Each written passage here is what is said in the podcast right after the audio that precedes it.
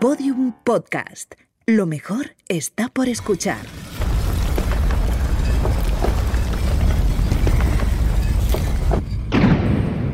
Dentro de la pirámide. Con Nacho Ares. Podium Podcast.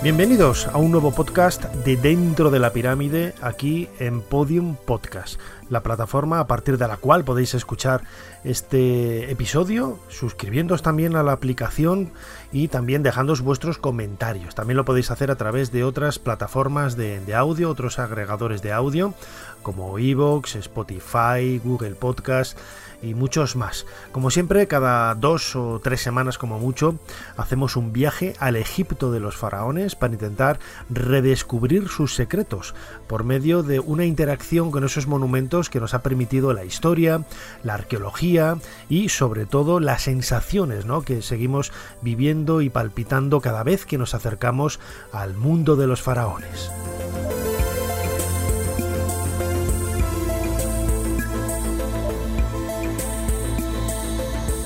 En esta ocasión vamos a viajar a un monumento increíblemente grandioso. Todos los autores clásicos eh, estuvieron de acuerdo en decir que era el templo más antiguo y más grande de Egipto. Me estoy refiriendo a Karnak, ese complejo templario que no solamente está dedicado al dios Amón, que es quizá la, divinidad por antonomasia, eh, cuyos secretos residen en el Santa Santorum de este santuario, sino que es un complejo de templos, un complejo amurallado, en donde vamos a encontrar, en donde vamos a recibir la presencia de otras divinidades como Honsu, como Mut, eh, como Montu, como Osiris, como Ptah, infinidad de divinidades, todas ellas concentradas en un espacio que pasa por ser uno de esos grandes monumentos del mundo antiguo. Hay que pensar, por ejemplo, que la ciudad de Luxor es para la UNESCO el espacio, la ciudad con más monumentos protegidos y con más monumentos con un valor extraordinario por metro cuadrado de todo el mundo. No solamente está en esta orilla oriental, eh, de, Luxor, la antigua Tebas, el conjunto de, Karnak, el, templo de, Luxor, sino que también en la otra orilla, a pocos metros, vamos a encontrarnos todas las necrópolis muy vinculadas también precisamente con el templo de Karnak que vamos a visitar.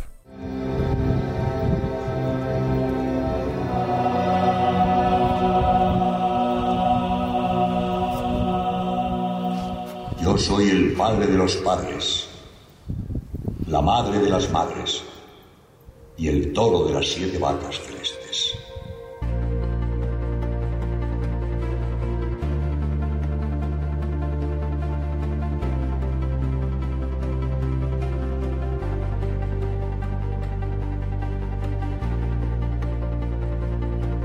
Era la voz del dios Amón, literalmente el oculto, protagonista de eh, uno de los personajes que aparece en ese espectáculo de luz y sonido que hoy podemos disfrutar cada noche en el templo de Karnak una atracción turística realmente atractiva que nos ayuda a comprender un poco la realidad que subyace en la historia de este edificio.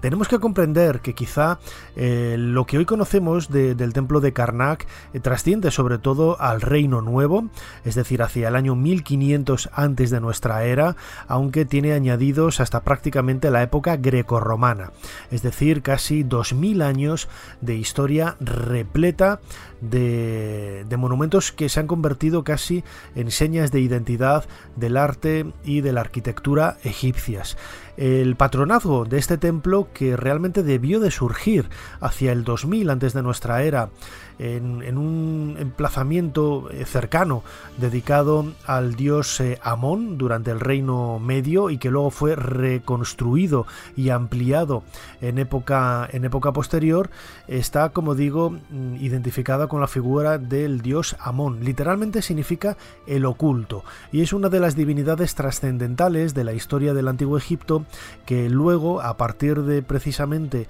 la, recuperación de, todo el valle del Nilo, expulsando a los invasores Ixos, después del segundo periodo intermedio, en la historia de, Egipto, Amón se convierte como patrón y como dios defensor de esos eh, reyes y soldados militares del, Alto Egipto, de la zona de Tebas, para reconstruir y para reconquistar, mejor dicho, el Valle del Nilo, se convierte, como digo, en una divinidad importante a lo largo de, de las generaciones eh, futuras.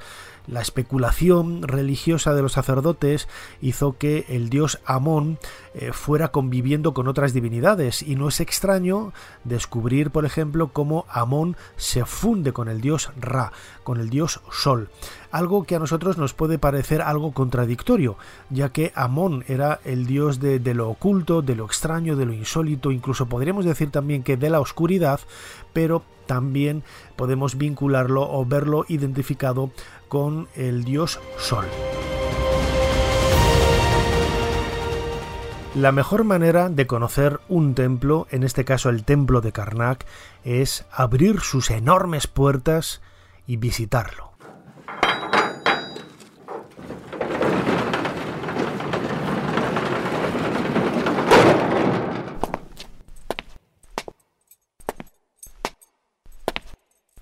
Una vez dentro del santuario, después de haber caminado por esa eh, avenida de esfinges con cabeza de carnero que unía la entrada con el cercano embarcadero del, Nilo y cruzar esos enormes pilonos de, piedra que hacían de puerta al lugar sagrado a este recinto de, de Amón, nos encontramos con un gigantesco patio.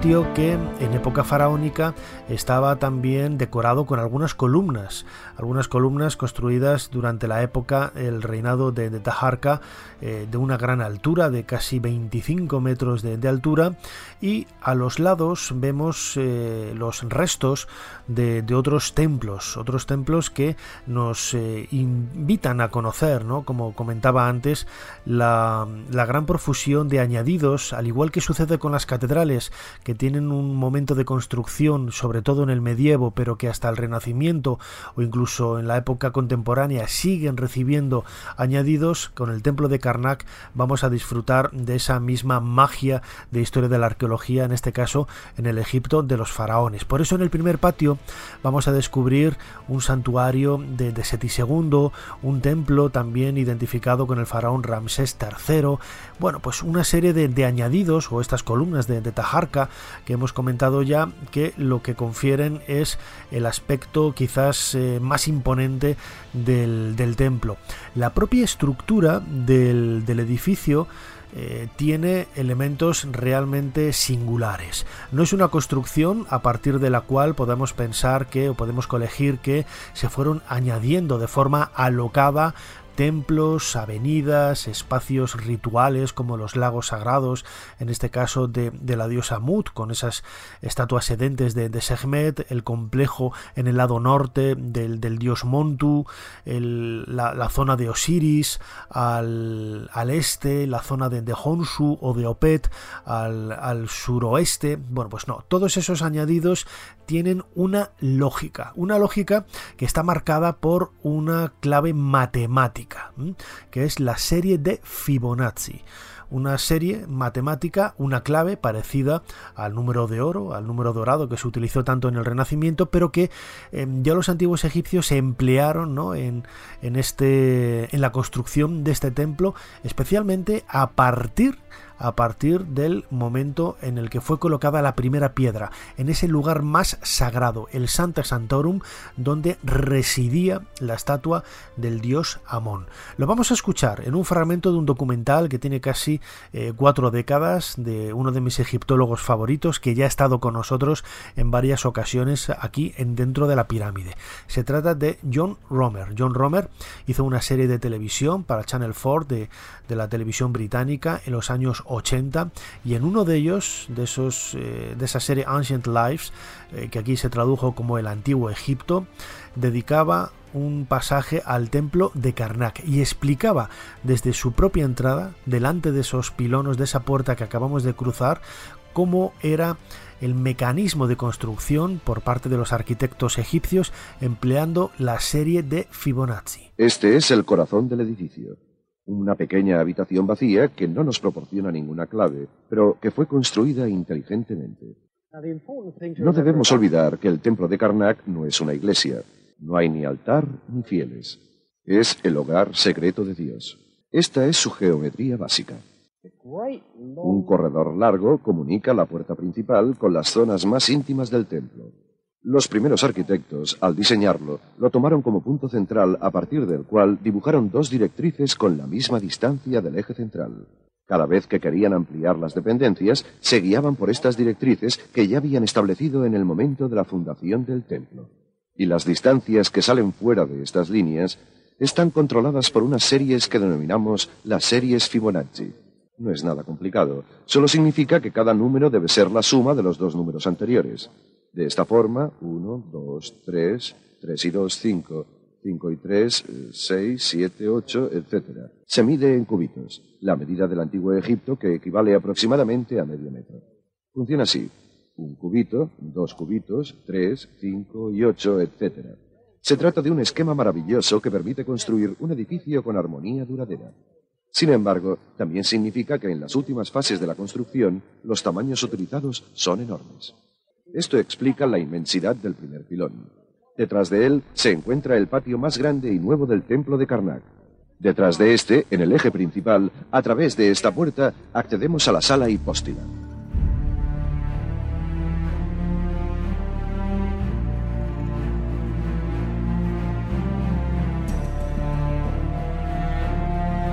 Dentro de la pirámide, con Nacho Ares, en Podium Podcast.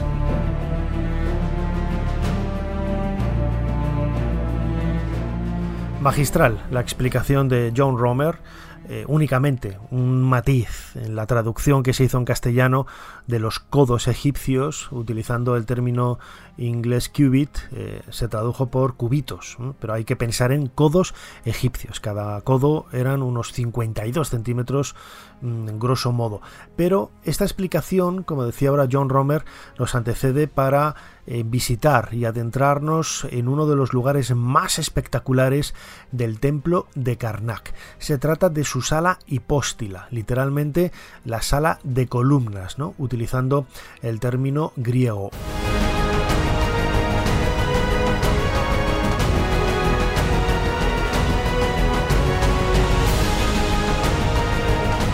Un verdadero bosque de columnas, de 134 columnas enormes de 23 metros de altura y que el ancho del fuste de cada una de ellas no puede ser prácticamente eh, abrazado por 10 personas. ¿no? Imaginaos el, tamaño que tienen estas columnas con capiteles en forma de papiro y que representan precisamente el momento de la creación el momento de la creación a partir del cual de las aguas primigenias del mundo del caos surge la vida, en forma de vegetación, en forma de un campo de, papiros, en el que eh, poco después el ser humano pues desarrollará su vida. Este era precisamente el sentido que tenía esta sala hipóstila, que en el caso del templo de Karnak fue levantada por Ramsés II y también por su padre Seti I.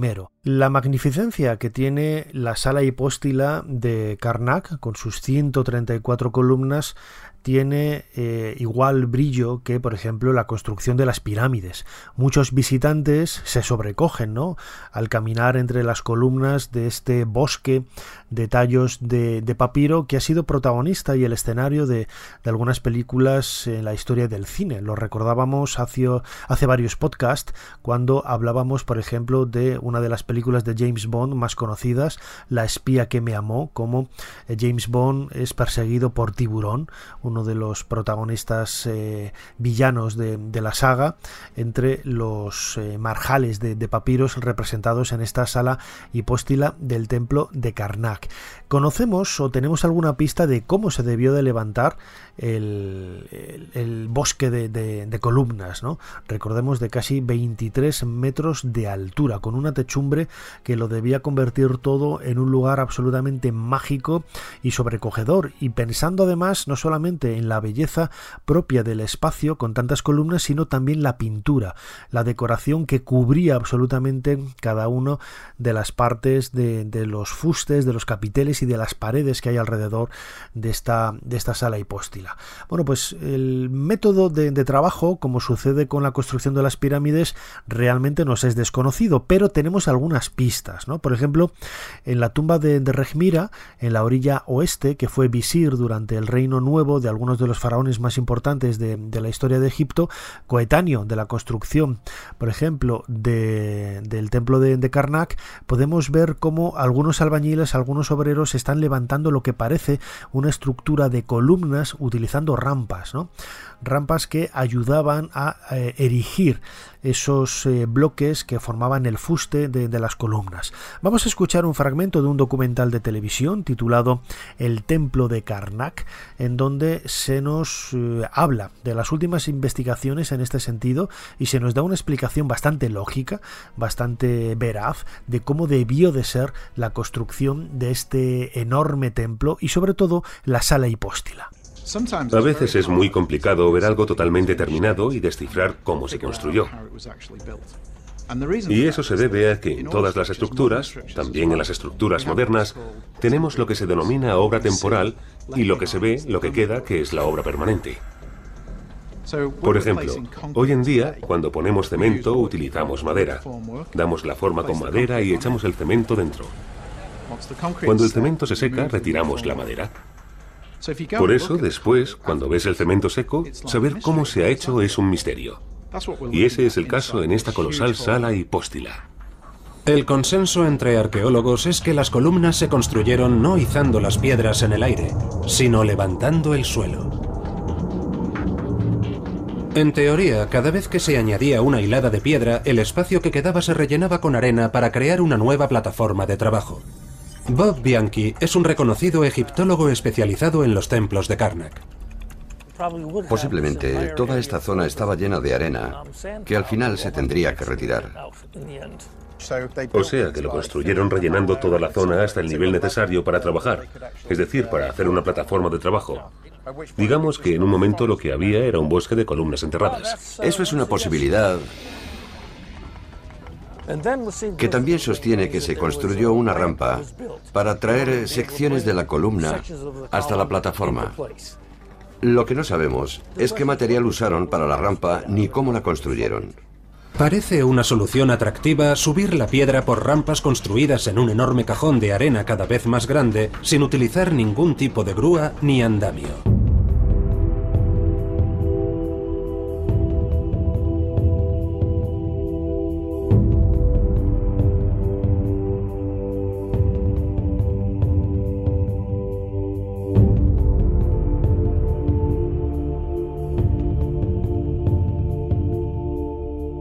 La sala hipóstila es sin lugar a dudas el, enclave más interesante de todo el templo de Karnak, ¿no? junto con la propia puerta de acceso con esos pilonos y esa avenida de esfinges con cabeza de carnero que nos da la bienvenida. Los grupos eh, turísticos suelen hacer este recorrido, entrar por eh, lo que antes era el, el, embarcadero, cruzar la avenida de Esfinges, cruzar los pilonos, el primer patio, la sala hipóstila y luego giran hacia la, derecha para ir a la zona del lago sagrado en donde ya a partir de ahí toman la salida del templo. Muy pocos acceden quizás a la zona más profunda de este, de este santuario, el Santa Santorum. Pero la propia estructura de la sala hipóstila nos está hablando también de em, una construcción realmente asombrosa.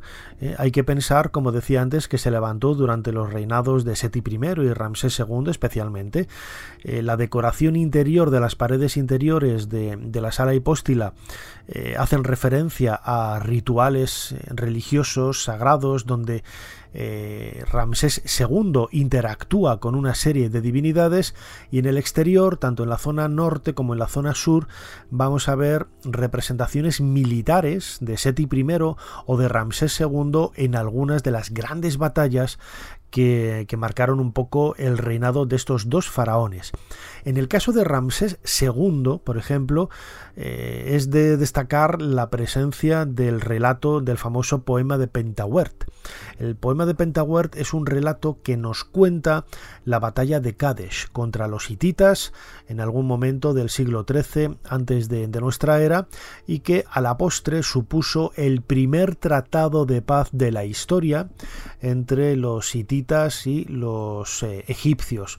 Una copia de este texto está, por ejemplo, en el edificio de la ONU en, Nueva York y ha marcado siempre un poco la historia del derecho ¿no? y del derecho político y de la, historia de, de las relaciones diplomáticas entre grandes países, como dos grandes potencias muy poderosas, como los hititas y los egipcios en este siglo XIII eh, antes de nuestra era que llevaban luchando y guerreando muchísimos años pues precisamente después de casi dos décadas de, de luchas en las que eh, no alcanzaban, eh, podríamos decirlo así, ningún, ninguna victoria de una forma preclara en la que pudiéramos decir que los hititas o los egipcios se levantaran ¿no? como grandes ganadores de, de la guerra, pues decidieron, como personas inteligentes que debían de ser, firmar un tratado de paz.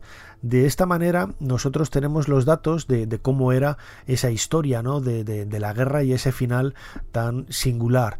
Lógicamente, si uno ve las fuentes hititas, se da cuenta de cómo los textos eh, escritos en la antigua Anatolia, lo que hoy es Turquía, pues van un poco de, la mano de, los propios hititas, ¿no? E intentan defender la imagen de los hititas. Lo mismo sucede con las fuentes egipcias, ¿no? En donde se nos habla, como vamos a ver ahora, como eh, Ramsés II Mm, se adentraba en las inmediaciones de, Kadesh, un, lugar que se encuentra en la franja sirio-palestina, a mitad de camino prácticamente entre lo que era la tierra de, de de los hititas y, Egipto, y él solo, sin la ayuda de nadie, encabezando un enorme ejército, fue capaz de eh, luchar con la ayuda del dios Amón, esto es muy importante, la presencia del dios Amón y de Montu siempre a su lado, para poder alcanzar la victoria, que realmente no fue una victoria, fueron tablas, pero que en definitiva supuso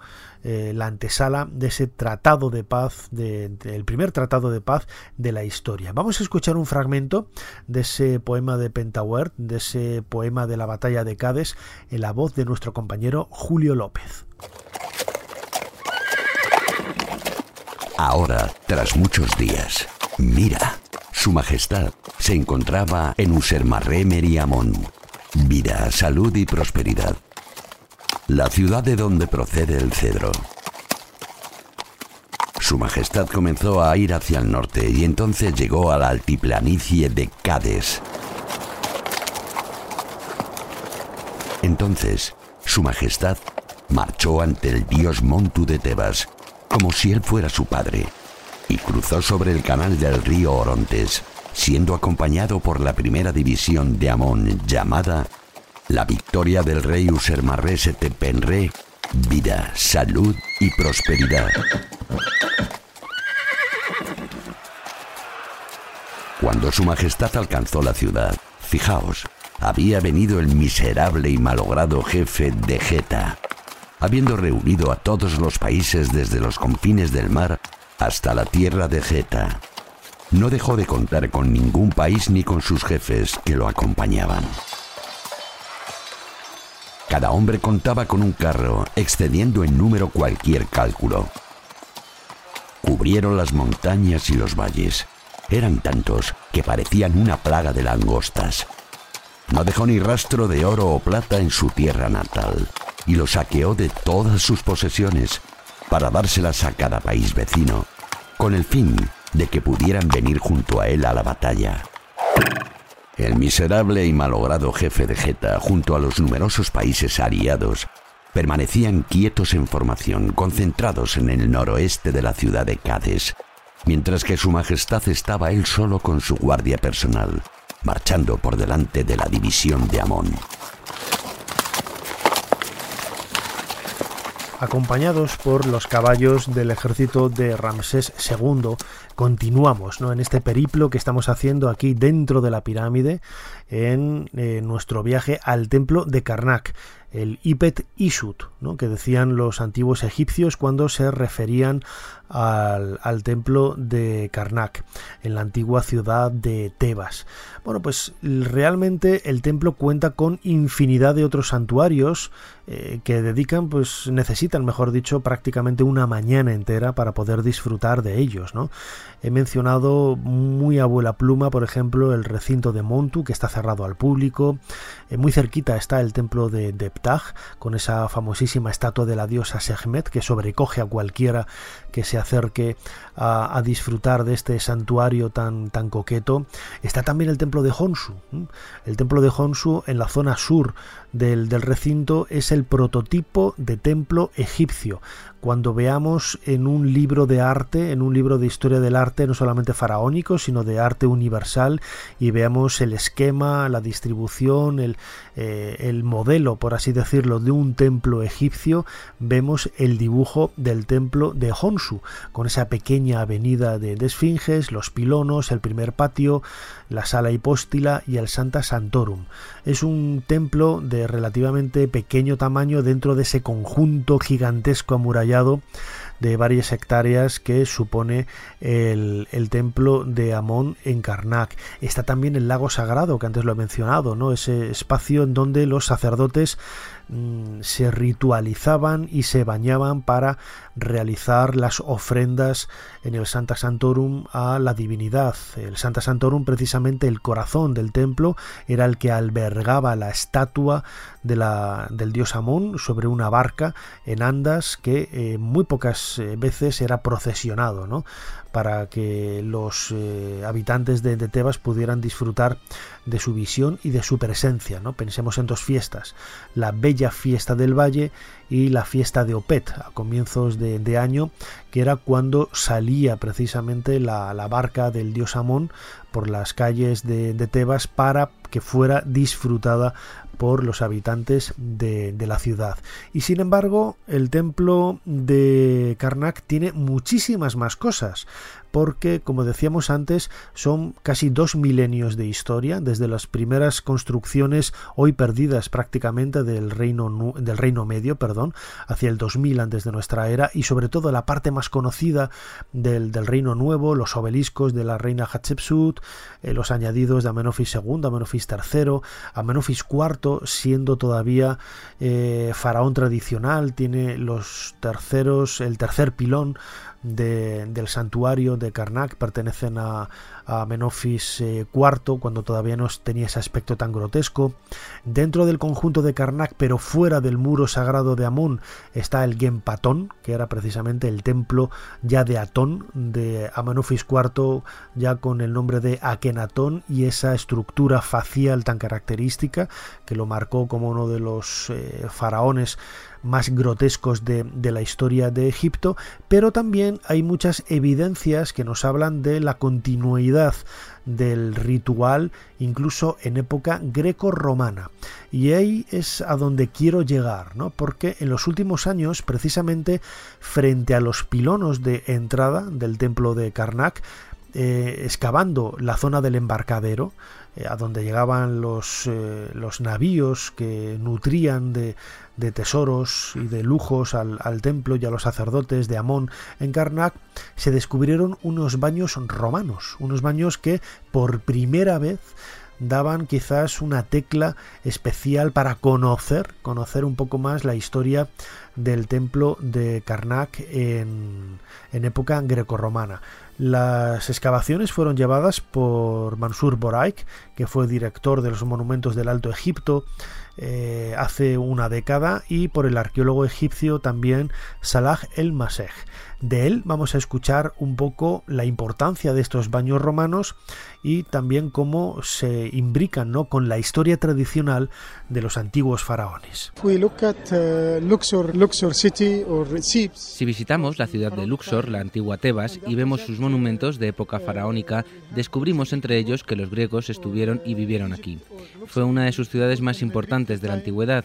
En aquella época, el templo de Karnak, dedicado al dios Amón, aún conservaba todo su poder e incluso lo mantuvo después, durante la dominación romana. La mejor prueba de ello la encontramos en la unión que hubo entre el dios Amón, el más importante de Egipto, y Zeus, la divinidad más destacada del panteón griego.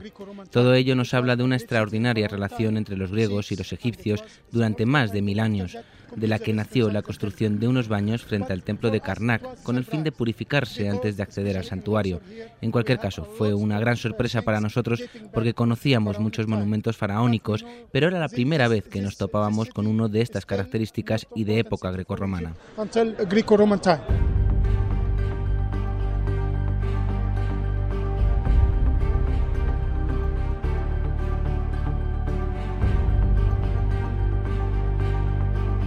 Dentro de la pirámide, con Nacho Ares, Podium Podcast.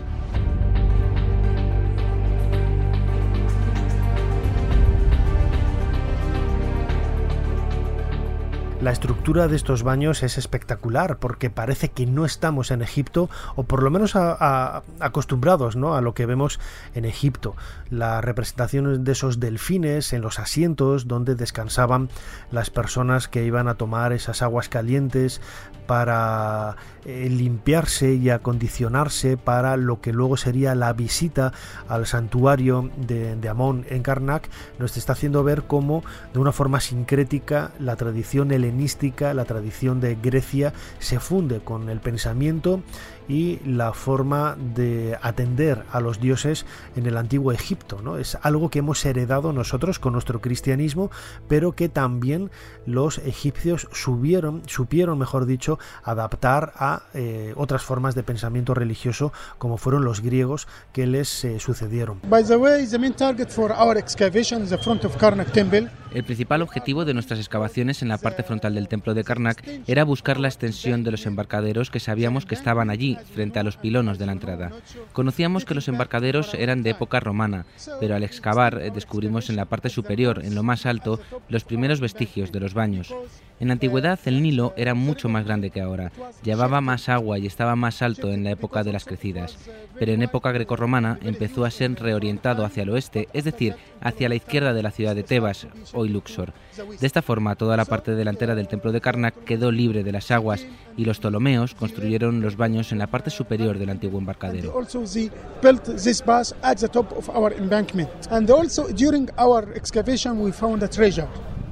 Además, hemos encontrado un tesoro. Se trata de una pequeña jarra en cuyo interior aparecieron 350 monedas de cobre, lo que nos ha permitido datar los baños en el siglo III antes de nuestra era. Se trata de un extraordinario hallazgo, ya que, como decía antes, en Luxor hay muchos templos o tumbas de época faraónica, pero del mundo grecorromano no conocíamos casi nada.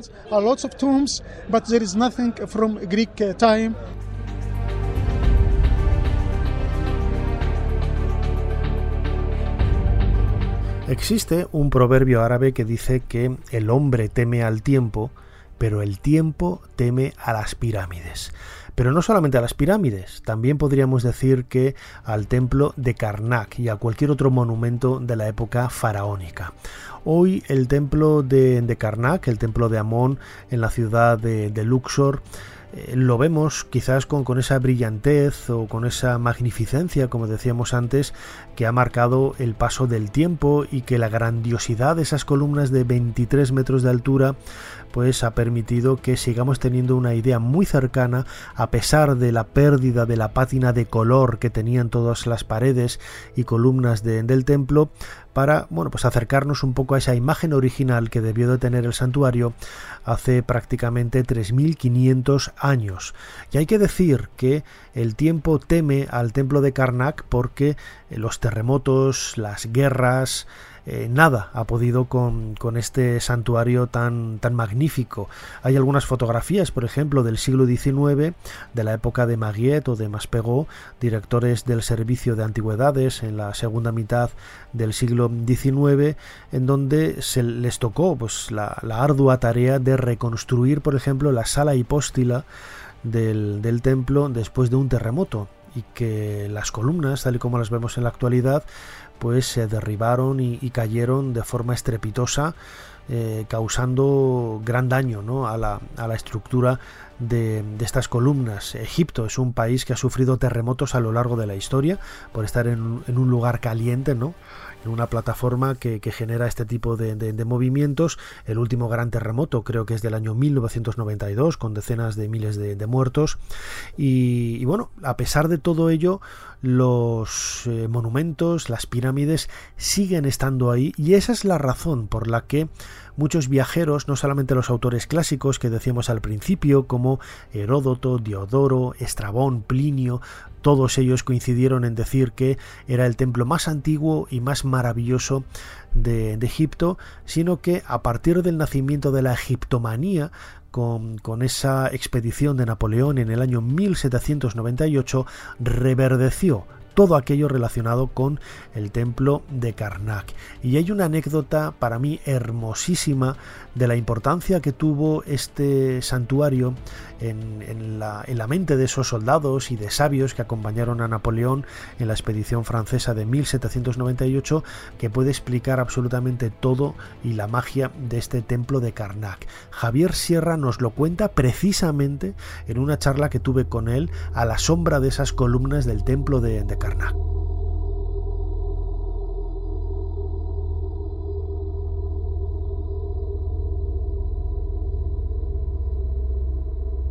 Pues estamos en el corazón del mayor bosque de columnas pétreas de todo el mundo antiguo. Es la sala hipóstila del templo de Karnak, a donde llegaron aquellos soldados franceses pensando que no encontrarían nada tan grandioso como sus propios monumentos en París y de repente se vieron sobrepasados por algo que era mucho más antiguo que su propio tiempo y que era mucho más impresionante también que la Madeleine, que el Louvre, que cualquiera de las grandes maravillas de la capital de su futuro imperio. Bueno, hay un detalle también muy, muy significativo. Eh, aquellas tropas francesas se burlaban diariamente de un pequeño colectivo de sabios integrado por científicos, matemáticos, gente experta en tomar medidas, ingenieros, eh, que habían sido reclutados por Napoleón Bonaparte para hacer el primer inventario, el primer informe de un país que se recuerda.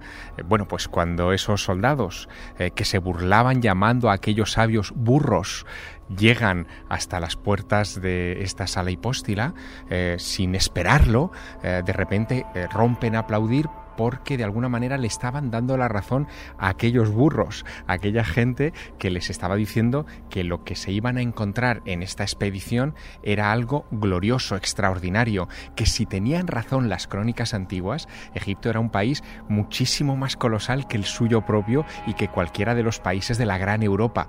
Evidentemente los soldados, y letrados la mayoría de ellos, no se lo creían, pero al llegar aquí se convencieron.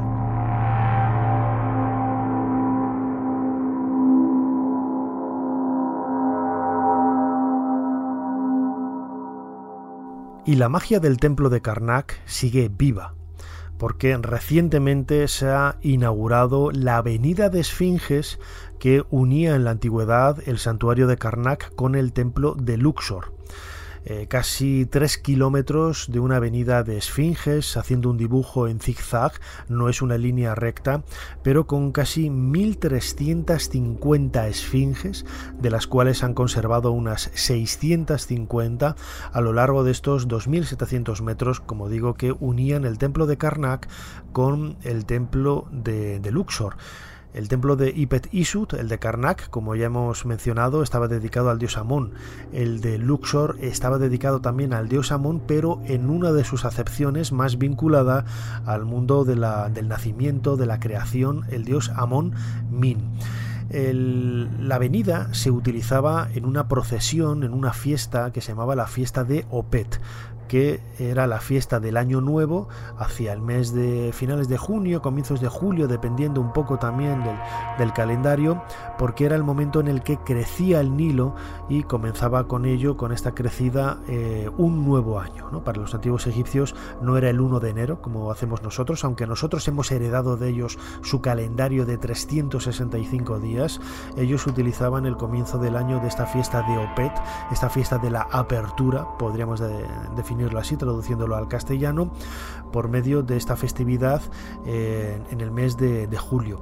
La barca del dios Amón partía del santuario de Karnak, del Santa Santorum, de la zona más sagrada del templo de Karnak, e iba descendiendo hacia el sur hasta entrar en el templo de Luxor, como una procesión parecida a las que nosotros vivimos en España, por ejemplo, en la Semana Santa.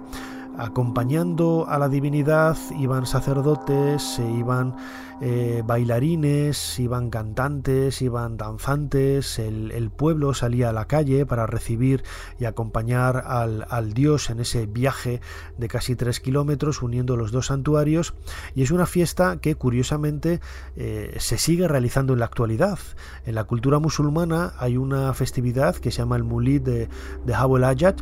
Eh, Ayat era un, santón, podríamos decirlo así, ¿no? del, del mundo sufí de origen sirio que está enterrado precisamente en la mezquita que hay dentro del templo de, Luxor y en su honor se hace una festividad que recrea casi paso a paso la misma fiesta de Opet, en donde en aquella época se sacaba la barca en andas, la barca procesional llevada en andas por los sacerdotes, y hoy lo que se hace es llevar barcas que utilizan los pescadores sobre mm, bien andas o bien sobre camionetas. A, ellas, a estas barcas se suben los niños y todo acompañado de, griterío, de, música, de festividad y el recordatorio de la figura de Abu el Ayat, este personaje tan importante de la cultura musulmana en Egipto en el siglo XII. Es una historia que crea lazos ¿no? entre el pasado y el presente y la reapertura recientemente de esta avenida de, esfinges eh, que unía los templos de Luxor y de, de Karnak nos tiene que hacer ver que realmente la magia de los antiguos egipcios sigue entre nosotros mucho más viva de lo que nunca habíamos imaginado.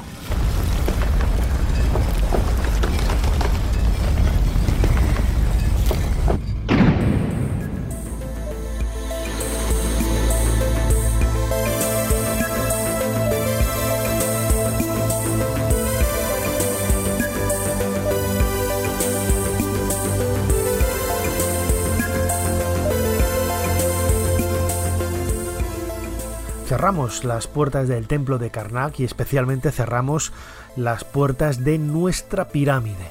Gracias una vez más por, por estar ahí, gracias por suscribiros al, podcast de Dentro de la Pirámide. Cada uno de vosotros eh, forma una piedra más en esta pirámide enorme de magia y misterio del antiguo Egipto eh, escribidnos ¿no? a través de las redes sociales, eh, especialmente las mías, las de Nacho Ares, y a través de, sobre todo también el canal de YouTube dentro de la pirámide, en donde también hemos colgado algún vídeo precisamente del templo de Karnak o de esta festividad, de esta apertura, mejor dicho, que ha tenido lugar recientemente en Luxor, la apertura de la avenida de las Esfinges. Ahí podemos interactuar, podéis estar en contacto con, con nosotros, proponernos temas, eh, decir qué os parece el podcast, qué añadiríais, qué quitaríais, desde dónde nos escucháis, porque también es muy curioso descubrir que la gente nos escucha desde lugares realmente sorprendentes del mundo, es la magia que tienen los, los podcasts. Y como siempre, muchísimas gracias por estar ahí, nos seguimos escuchando aquí dentro de la pirámide en Podium Podcast dentro de muy poco. Hasta pronto.